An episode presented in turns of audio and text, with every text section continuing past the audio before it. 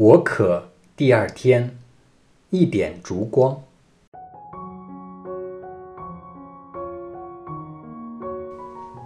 昨日，我们提出了“五饼二鱼时刻”这个概念，以及天主是何等渴望与我们合作，并将我们看来微不足道的贡献大大倍增。天主渴望透过我们的参与。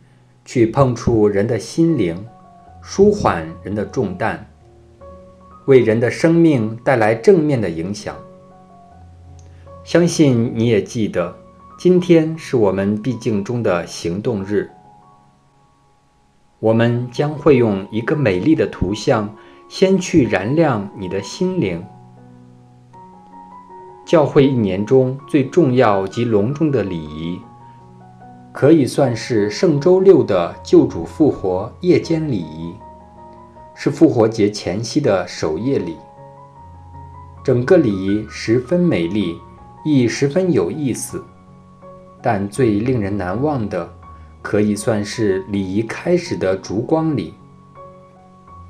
被带进堂的复活蜡烛，代表着主耶稣基督，亦是礼仪开始时圣堂唯一的光源。因为它是世界的光，真光是由它而来的。接着，复活蜡烛点燃神父的蜡烛，再点燃教友手上的蜡烛，一个一个的传开去。基督来临之前，世界原是黑暗的，这烛光里象征基督真光打破及驱散黑暗。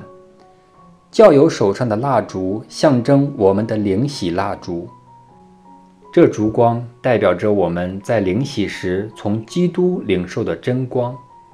整个烛光里最震撼之处，就是由复活蜡烛的一点光芒，直至整个教堂里每人手上的蜡烛都被点燃起来，只是瞬间之事。就在短短数分钟内。整个圣堂由完全黑暗，瞬间被烛光照得通明。相信有参与过救主复活夜间礼仪的教友，对这个场面都会历历在目。黑暗亦可以代表着现今世界干涸的状态。主耶稣基督来到世界所带来的光明。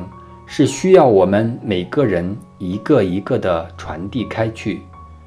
试着想象一下，要是教堂内的每一位教友的蜡烛都是由神父一人点燃的话，会需要多少时间？